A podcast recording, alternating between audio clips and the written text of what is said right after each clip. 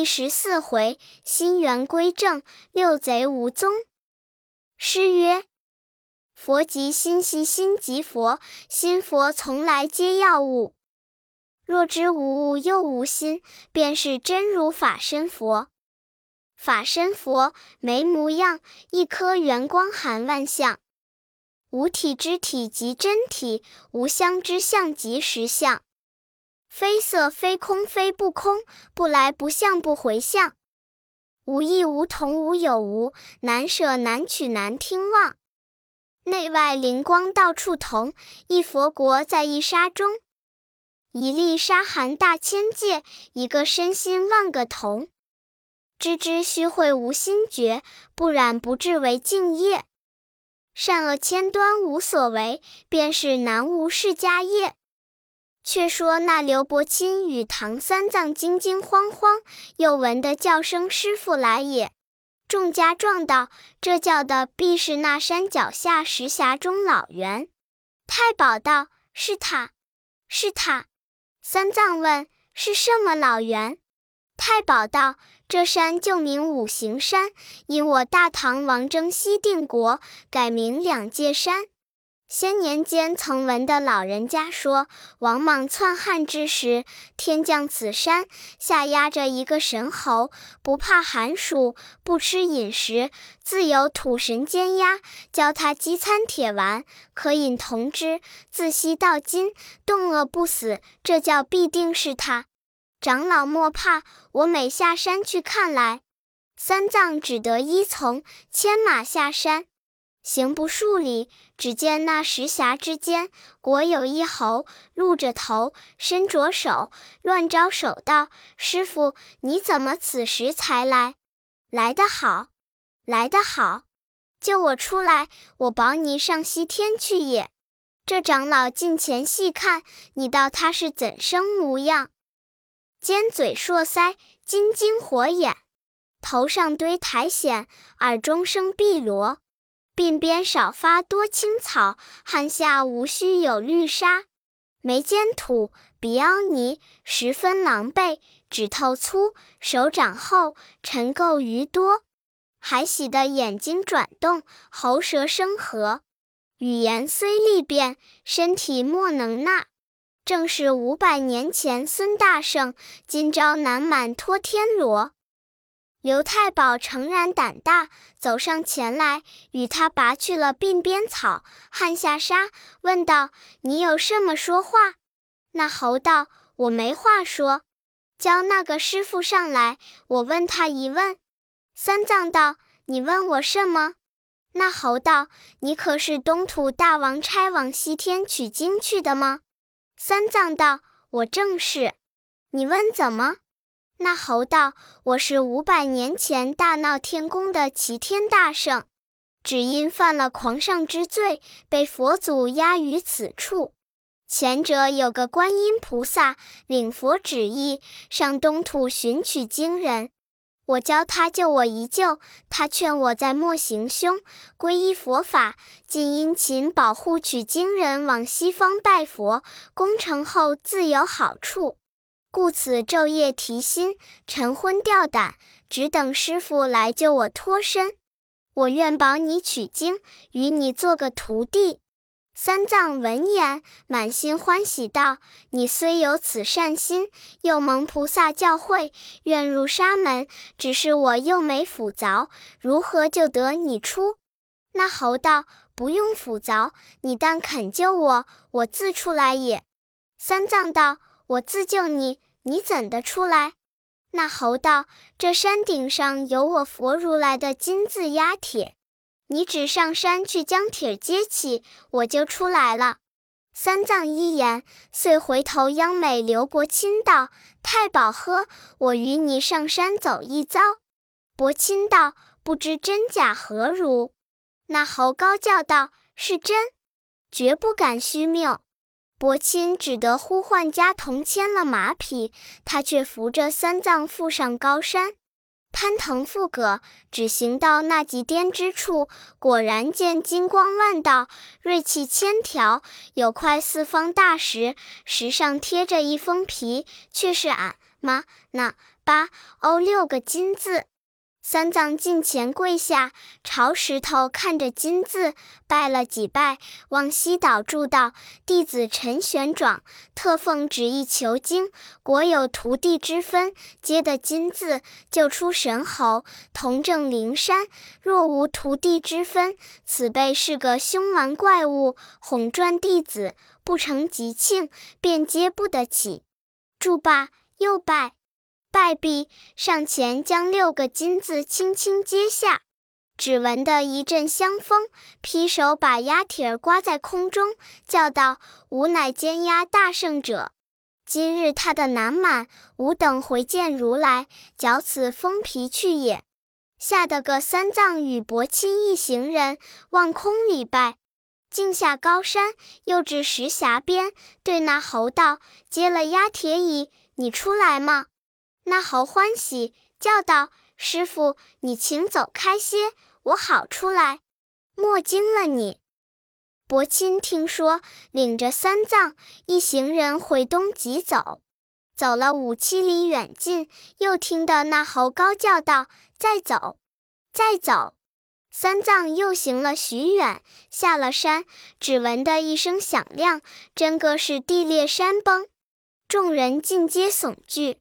只见那猴早到了三藏的马前，赤淋淋跪下，道声：“师傅，我出来也。”对三藏拜了四拜，即起身与伯钦唱个大诺道：“有劳大哥送我师傅，又承大哥替我脸上薅草。”谢毕，就去收拾行李，扣备马匹。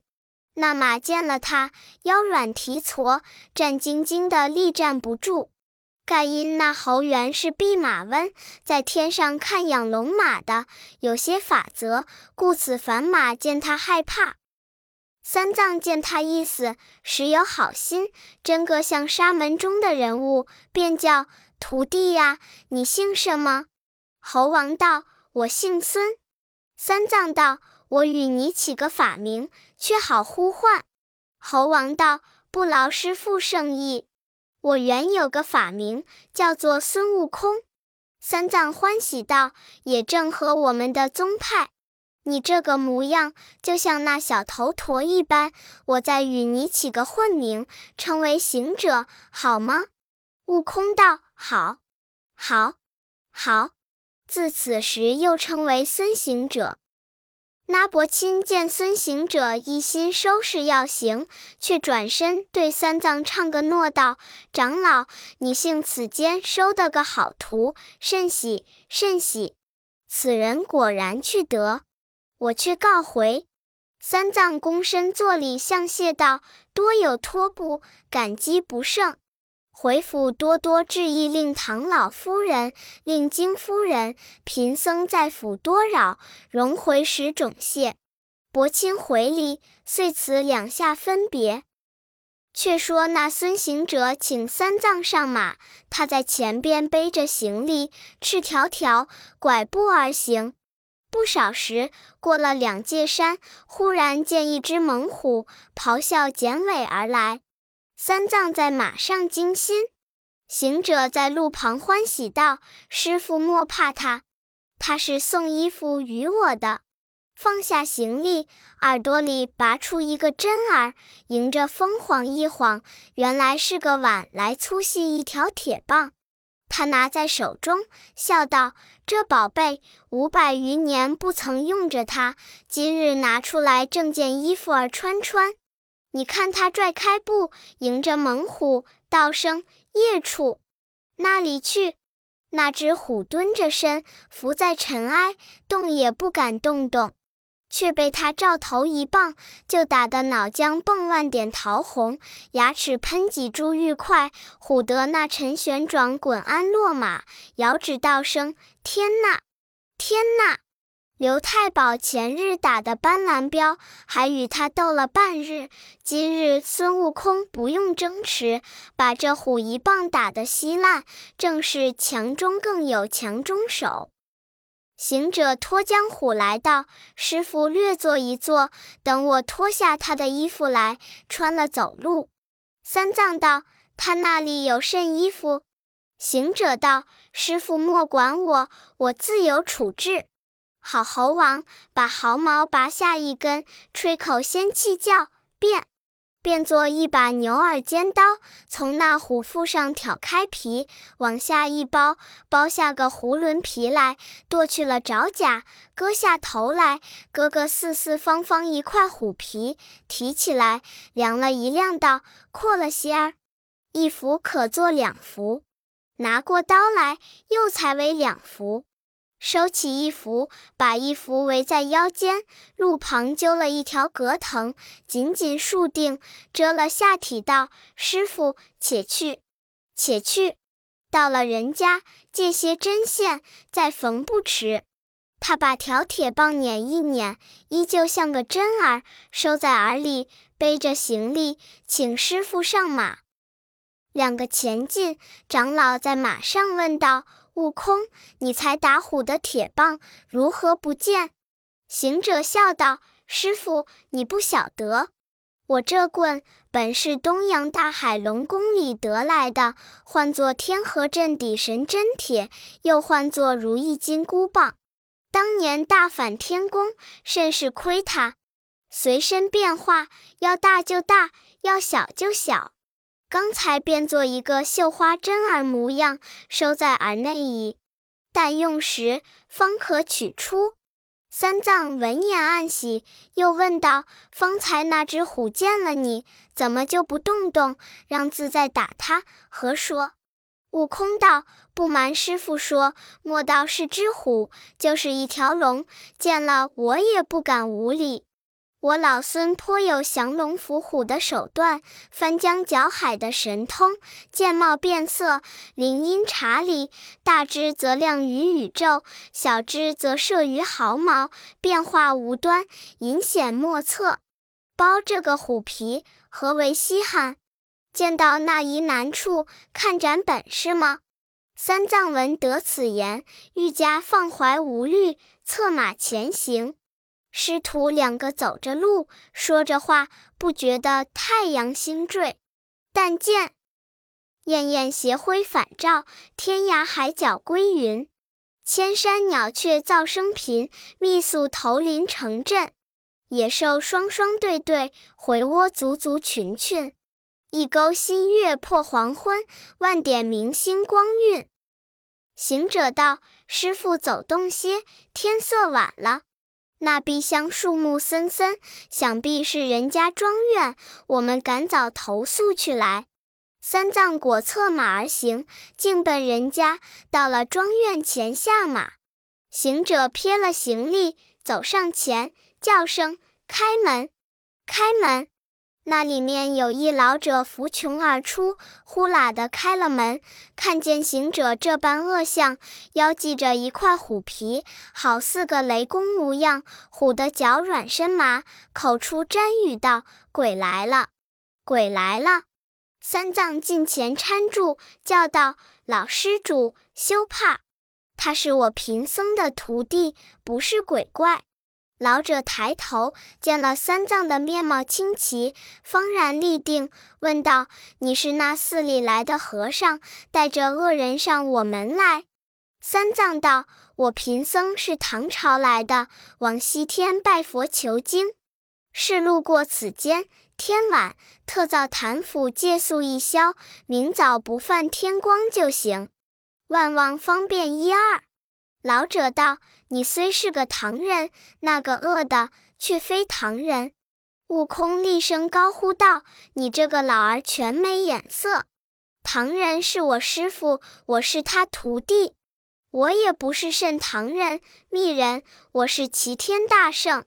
你们这里人家也有认得我的，我也曾见你来。”那老者道：“你在那里见我？”悟空道：“你小时不曾在我面前扒柴，不曾在我脸上挑菜。”老者道：“这厮胡说！你在那里住？我在那里住？我来你面前扒柴挑菜。”悟空道：“我儿子便胡说！你是认不得我了。我本是这两界山石峡中的大圣，你再认认看。”老者方才醒悟道：“你倒有些像他，但你是怎么的出来的？”悟空将菩萨劝善，令我等待唐僧接铁脱身之事，对那老者细说了一遍。老者却才下拜，将唐僧请到里面，即唤老妻与儿女都来相见，具言前世，个个欣喜，又命看茶。茶罢，问悟空道：“大圣啊！”你也有年纪了，悟空道：“你今年几岁了？”老者道：“我吃长一百三十岁了。”行者道：“还是我众子重孙里。我那生身的年纪，我不记得是几时，但只在这山脚下已五百余年了。”老者道：“是有，是有。”我曾记得祖公公说，此山乃从天降下，就压了一个神猴。直到如今，你才脱体。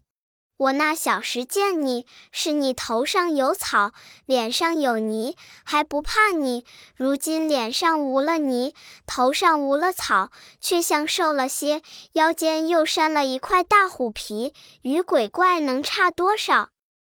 一家听得这般话说，都呵呵大笑。这老儿颇闲，即令安排斋饭。饭后，悟空道：“你家姓甚？”老者道：“舍下姓陈。”三藏闻言，即下来起手道：“老施主与贫僧是华宗。”行者道：“师傅，你是唐姓，怎地和他是华宗？”三藏道：“我俗家也姓陈，乃是唐朝海州弘农郡聚贤庄人士。我的法名叫做陈玄奘，只因我大唐太宗皇帝赐我做玉帝三藏，指唐为姓，故名唐僧也。”那老者见说同姓，又十分欢喜。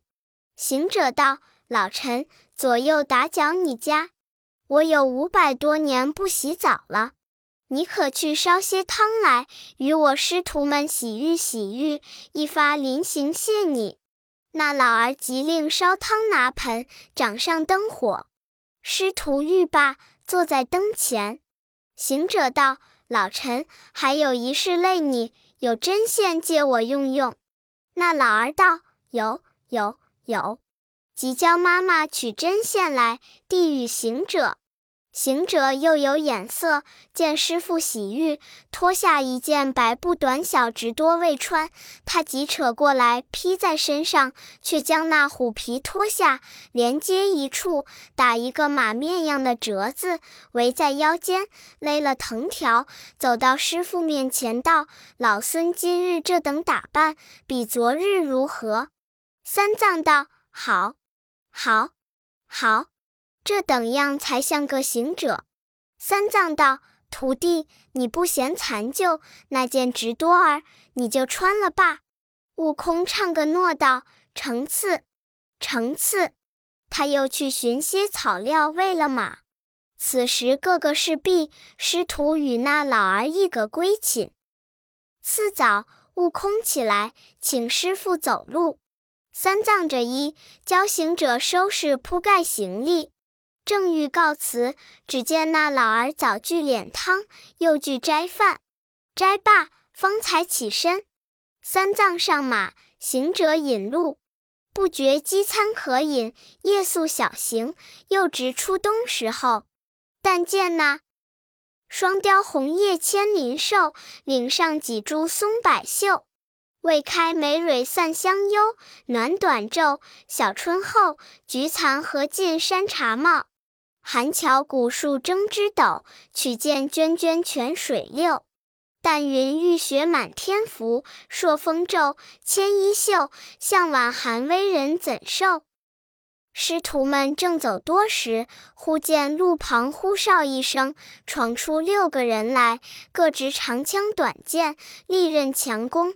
大喳一声道：“那和尚哪里走？”赶早留下马匹，放下行李，饶你性命过去。唬得那三藏魂飞魄散，跌下马来，不能言语。行者用手扶起道：“师傅放心，没些儿事。这都是送衣服、送盘缠与我们的。”三藏道：“悟空，你想有些耳弊。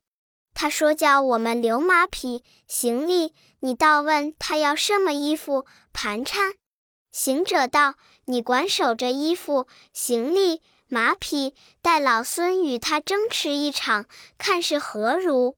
三藏道：“好手不跌双拳，双拳不如四手。”他那里六条大汉，你这般小小的一个人儿，怎么敢与他争持？行者的胆量原大，那容分说，走上前来，插手当胸，对那六个人施礼道：“列位有什么缘故，阻我贫僧的去路？”那人道：“我等是简净的大王，行好心的山主，大名九波，你谅不知。”早早的留下东西，放你过去。若到半个不字，教你碎尸粉骨。行者道：“我也是祖传的大王，今年的山主，却不曾闻得列位有甚大名。”那人道：“你是不知，我说与你听。一个唤作眼看喜，一个唤作耳听怒，一个唤作鼻嗅爱，一个唤作舌长思，一个唤作意见欲，一个唤作身本优。”悟空笑道：“原来是六个毛贼，你却不认得我这出家人是你的主人公，你倒来挡路。”把那打劫的珍宝拿出来，我与你做七分而均分，饶了你吧。那贼闻言，喜的喜，怒的怒，爱的爱，思的思，忧的忧，欲的欲，一齐上前乱嚷道：“这和尚无礼！你的东西全然没有，转来和我等要分东西。”他抡枪舞剑，一拥前来，照行者劈头乱砍，乒乓乒乓，砍有七八十下。悟空停立中间，只当不知。那贼道：“好和尚，真个的头硬。”行者笑道：“将就看得过罢了。你们也打得手困了，却该老孙取出个真儿来耍耍。”那贼道：“这和尚是一个行针灸的郎中变的，我们又无病症，说什么动针的话？”行者伸手去耳朵里拔出一根绣花针儿，迎风一晃，却是一条铁棒，足有碗来粗细，拿在手中道：“不要走，也让老孙打一棍儿试试手。”唬得这六个贼四散逃走，被他拽开步，团团赶上，一个个尽皆打死，剥了他的衣服，夺了他的盘缠，笑吟吟走将来道：“师傅请行，那贼已被老孙缴了。”三藏道：“你十分壮阔。”他虽是简净的强徒，就是拿到官司，也不该死罪。你纵有手段，只可退他去便了，怎么就都打死？这却是无故伤人的性命，如何做的和尚？出家人扫地恐伤蝼蚁命，爱惜飞蛾杀照灯。你怎么不分皂白，一顿打死，全无一点慈悲好善之心？早还是山野中无人查考，若到城市，倘有人一时冲撞了你，你也行凶，执着棍子乱打伤人，我可做的白客，怎能脱身？悟空道：“师傅，我若不打死他，他却要打死你哩。”三藏道：“我这出家人，宁死绝不敢行凶。”我就死，也只是一身，你却杀了他六人，如何理说？此事若告到官，就是你老子做官，也说不过去。行者道：“不瞒师傅说，我老孙五百年前据花果山称王为怪的时节，也不知打死多少人。假似你说这般道官，倒也得些状告事。”三藏道：“只因你没收莫管。”暴横人间，欺天狂上，才受这五百年前之难。今既入了沙门，若是还像当时行凶，一味伤生，去不得西天，做不得和尚。推恶，推恶！原来这猴子一生受不得人气。他见三藏只管絮絮叨叨，按不住心头火，发道：“你既是这等说，我做不得和尚，上不得西天，不必嫩般絮聒了我，我回去便了。”那三藏却不曾答应，他就使一个性子，将身一耸，说一声：“老孙去也。”三藏急抬头，早已不见，只闻得“呼”的一声，回东而去。瞥得那长老孤孤零零，点头自叹，悲怨不已，道：“这厮，这等不受教诲，我但说他几句，他怎么就无形无影的，竟回去了？爸，爸，爸！也是我命里不该招徒弟进人口，如今欲寻他无处寻，欲叫他叫不应，去来，去来！”正是舍身拼命归西去，莫以旁人自主张。那长老只得收拾行李，捎在马上，也不骑马，一只手拄着锡杖，一只手揪着缰绳，凄凄凉凉往西前进。行不多时，只见山路前面有一个年高的老母，捧一件棉衣，棉衣上有一顶花帽。三藏见他来得至近，慌忙牵马，立于右侧让行。那老母问道：“你是那里来的长老？孤孤兮兮独行于此？”三藏道：“弟子乃东土大唐奉圣旨往西天拜活佛求真经者。”老母道：“西方佛乃大雷音寺天竺国界，此去有十万八千里路。”你这等单人独马，又无个伴侣，又无个徒弟，你如何去得？三藏道：“弟子日前收的一个徒弟，他性颇凶顽，是我说了他几句，他不受教，遂渺然而去也。”老母道：“我有这一领棉布直多，一顶嵌金花帽，原是我儿子用的，他只做了三日和尚，不幸命短身亡。”我才去他寺里哭了一场，辞了他师傅，将这两件衣帽拿来做个意念。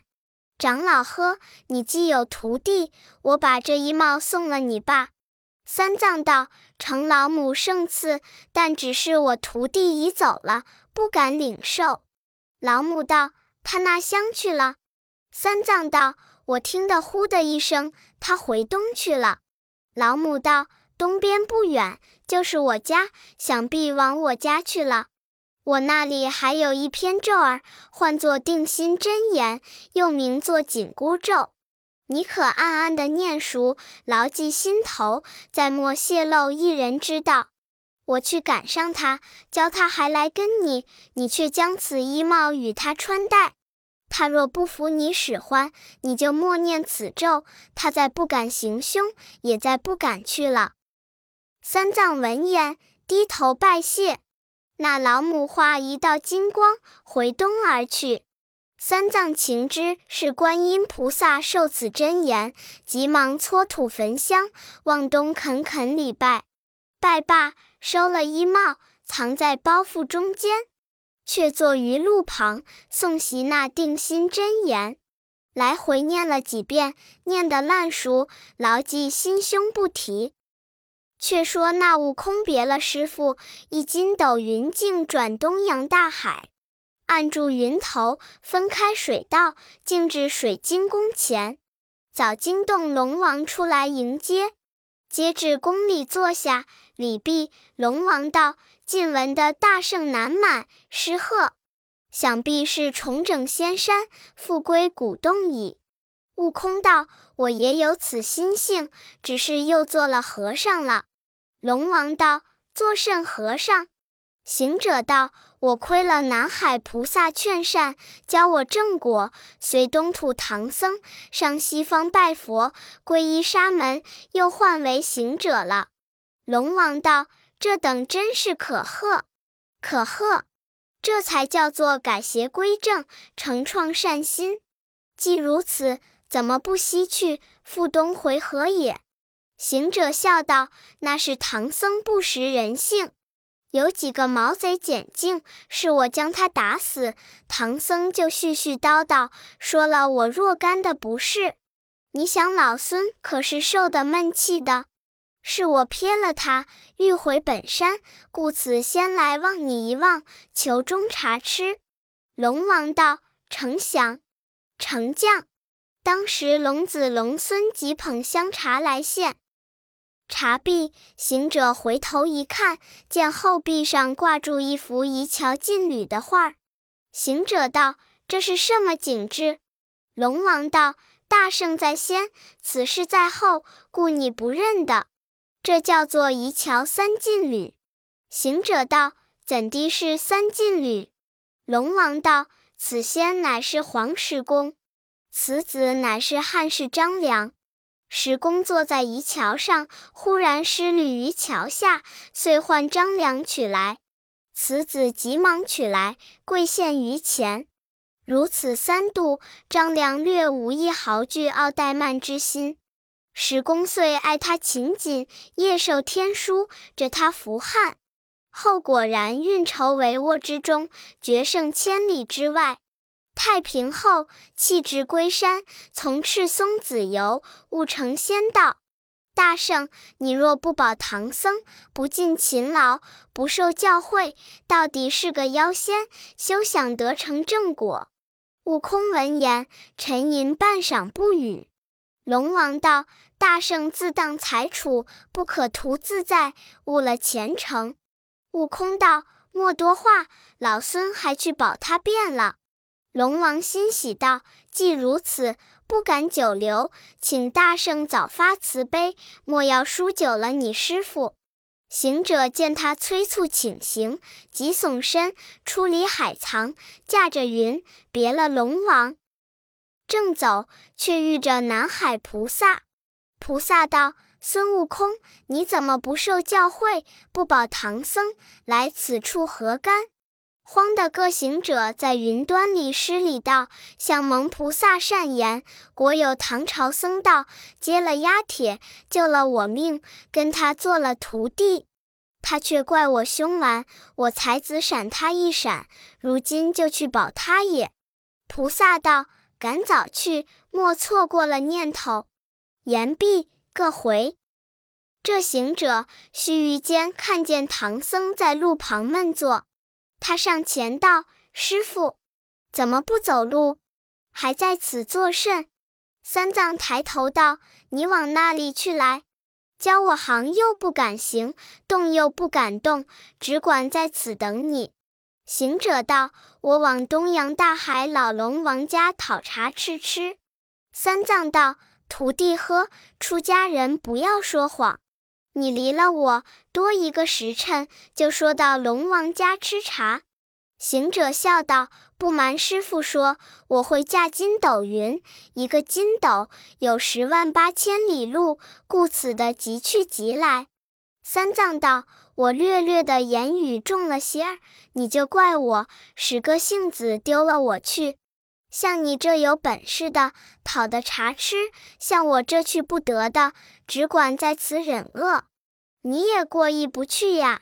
行者道：“师傅，你若饿了，我便去与你化些斋吃。”三藏道：“不用化斋，我那包袱里还有些干粮，是刘太保母亲送的。你去拿钵盂寻些水来，等我吃个走路罢。”行者去解开包袱，在那包裹中间见有几个粗面烧饼，拿出来递与师傅。又见那光艳艳的一领棉布直多，一顶嵌金花帽。行者道：“这衣帽是东土带来的。”三藏就顺口答应道：“是我小时穿戴的。这帽子若戴了，不用教经，就会念经；这衣服若穿了，不用言礼，就会行礼。行者道：“好师傅，把与我穿戴了吧。”三藏道：“只怕长短不一，你若穿的，就穿了吧。”行者遂脱下就白布直多，将棉布直多穿上，也就是比量着身体裁的一般，把帽戴上。三藏见他戴上帽子，就不吃干粮，却默默地念那紧箍咒一遍。行者叫道：“头疼，头疼！”那师傅不住地又念了几遍，把个行者疼得打滚，抓破了嵌金的花帽。三藏又恐怕扯断金箍，住了口不念。不念时，他就不疼了。伸手去头上摸摸，似一条金线儿模样，紧紧地勒在上面，取不下，揪不断，以此生了根了。他就耳里取出针儿来，插入箍里，往外乱烧。三藏又恐怕他烧断了，口中又念起来，他依旧生疼，疼得竖蜻蜓，翻筋斗，耳红面赤，眼胀身麻。那师傅见他这等，又不忍不舍，缚住了口，他的头又不疼了。行者道：“我这头原来是师傅咒我的。”三藏道：“我念的是紧箍经，何曾咒你？”行者道：“你再念念看。”三藏真个又念，行者真个又疼，只教默念，默念，念动我就疼了。这是怎么说？三藏道：“你今番可听我教诲了？”行者道：“听教了。”你再可无礼了？行者道：“不敢了。”他口里虽然答应，心上还怀不善，把那针儿晃一晃，挽来粗细，望唐僧就欲下手，慌得长老口中又念了两三遍。这猴子跌倒在地，丢了铁棒，不能举手。只叫师傅，我晓得了，再默念，再默念。三藏道：“你怎么欺心，就敢打我？”行者道：“我不曾敢打。我问师傅，你这法是谁教你的？”三藏道：“是世间一个老母传授我的。”行者大怒道：“不消讲了！这个老母，坐定是那个观世音，他怎么那等害我？”等我上南海打他去。三藏道：“此法既是他授予我，他必然先晓得了。